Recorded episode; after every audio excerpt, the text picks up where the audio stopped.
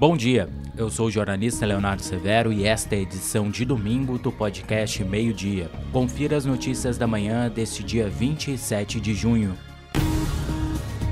A mãe de uma candidata soberana da Festa da Uva morreu na noite de ontem em Caxias do Sul. Ela passou mal logo após assistir o desfile da filha no Teatro da UX.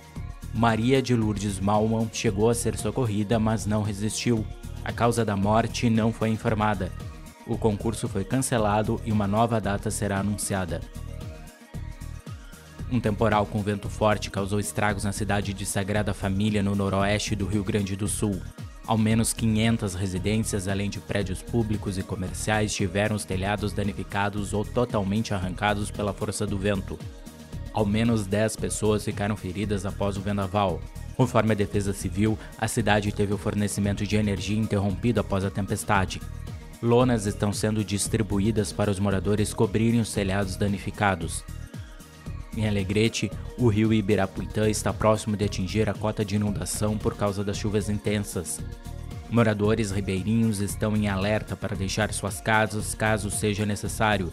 Ainda não há desalojados ou desabrigados na cidade. No município de Alto Alegre, ao menos 17 residências foram danificadas por um temporal com granizo. Os danos foram concentrados na área rural do município. Não há registro de feridos ou desabrigados. E após um fim de semana de instabilidade, o tempo volta a abrir no Rio Grande do Sul. Uma potente massa de ar frio vai avançar pelo estado, derrubando as temperaturas. As nuvens de chuva se afastam.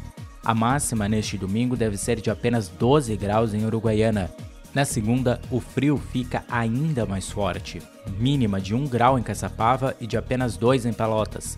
Conforme os meteorologistas, a previsão de neve na campanha na Serra Gaúcha entre a noite de segunda e a madrugada de terça.